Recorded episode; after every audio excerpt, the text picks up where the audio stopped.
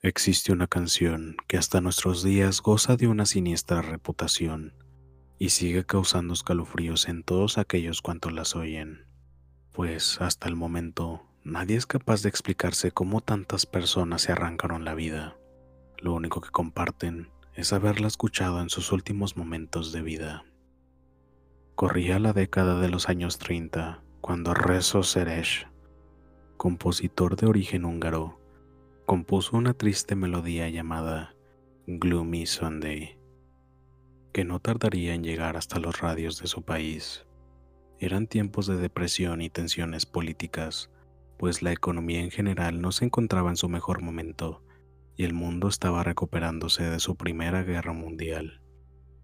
A pesar de las circunstancias, la canción de Sheres gozó de gran popularidad al cabo de poco tiempo sacando a este músico del anonimato.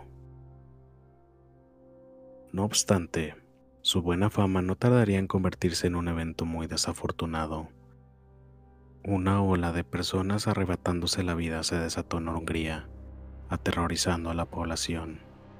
Algunas personas saltaban de las ventanas, otras se cortaban con navajas o se colgaban hasta asfixiarse.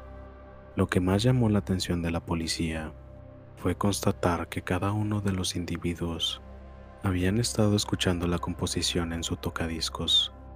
Algunos incluso se habían tomado la molestia de escribir la letra, como si se tratara de una triste nota final. Y esto fue lo que dio origen a la leyenda. Tras las oscuras habladurías que surgieron en torno a su obra, el propio Ceres tuvo que deslindarse de varios problemas legales pues la gente lo culpaba de inducir a las personas a matarse. La canción poco a poco fue retirándose de las emisoras, aunque eso no le impidió llegar hasta América, especialmente a Estados Unidos, donde tuvo muy buena acogida. El terror empezó de nuevo durante las décadas de los 50 y los 60. Otra ola de personas arrebatándose la vida azotó a los estadounidenses, lo cual era irónico, pues para esos tiempos el país sufría de un gran avance económico y tecnológico. Esto dejó de lado el factor de la depresión que sufrieron tantos húngaros en los 30 como para querer arrebatarse la vida.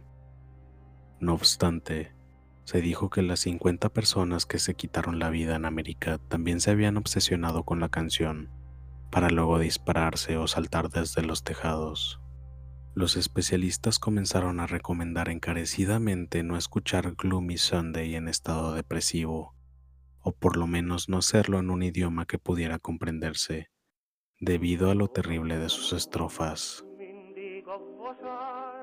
Triste es el domingo, entre las sombras lo paso. Mi corazón y yo hemos tomado la decisión de terminar con todo. Ahora encenderán las velas y murmurarán oraciones tristes.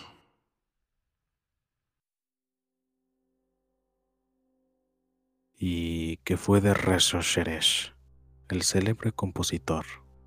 Cuando intentaron dar con él en los 60, encontraron que también se había suicidado, deprimido por un mal de amores. Saltó por la misma ventana por la que había saltado su novia.